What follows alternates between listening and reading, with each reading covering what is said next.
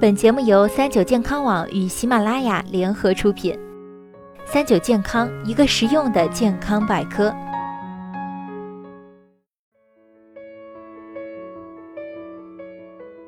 嗨，大家好，欢迎收听今天的健康养生小讲堂，我是主播探探。今天呢，就和大家聊聊被商化的保健品究竟有哪些坑。首先想跟大家明确一点，保健品不能用于治疗疾病，更无法代替药品。保健品其实正确的称呼应该是保健食品。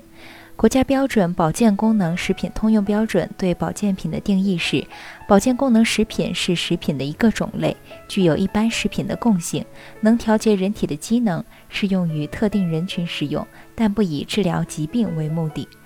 而且，保健品是中国大陆的称呼，在港澳台地区以及国外一般称其为膳食补充剂。那么，现在不少保健品啊都宣称能防癌抗癌，这是真的吗？可以明确地说明，保健品的抗癌功效从未得到过药监局等单位的证实。许多保健品虚假宣传的抗癌功效，耽误了不少癌症患者的重要治疗期。许多保健品是食品的材料或成分加工而成的，也有不少保健品添加了药物成分，如人参、何首乌、鹿茸等，有的还会添加如维生素 C 等活性物质。这些东西明明显和平时抗癌使用的药物搭不上边。而且有一句话叫“是药三分毒”，医生在开具药物的时候啊，都会深思熟虑，就算是中药，也会讲究药物之间的配伍以及对人对病的辩证。许多保健品中添加的药物成分，并不适合大众统一服用。肝脏呢是人体代谢解毒的器官，不合格的保健品也会加大肝脏的负担，长期以往可能会导致肝脏的损伤，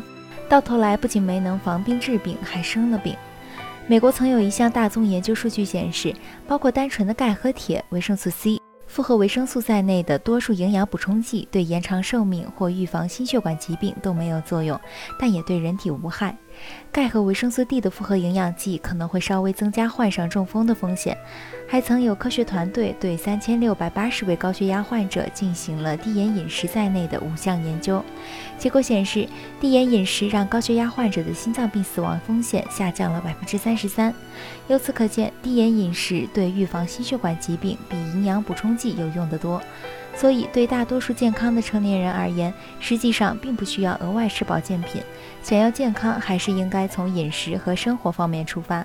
而且现在很多保健品中会添加药物成分，不少购买保健品的人本身就有在服用其他药物，或者多种保健品一起服用，这可能会使药物相冲，产生不良后果。所以在这里要提醒大家，如果在服用其他药物，就不要私自吃保健品。需要吃的话，还是应该先询问医生的意见，不要随意的同时服用好几种保健品，以免药性相冲。好了，今天的节目到这里就要和大家说再见了。我是主播探探，我们下期再见吧。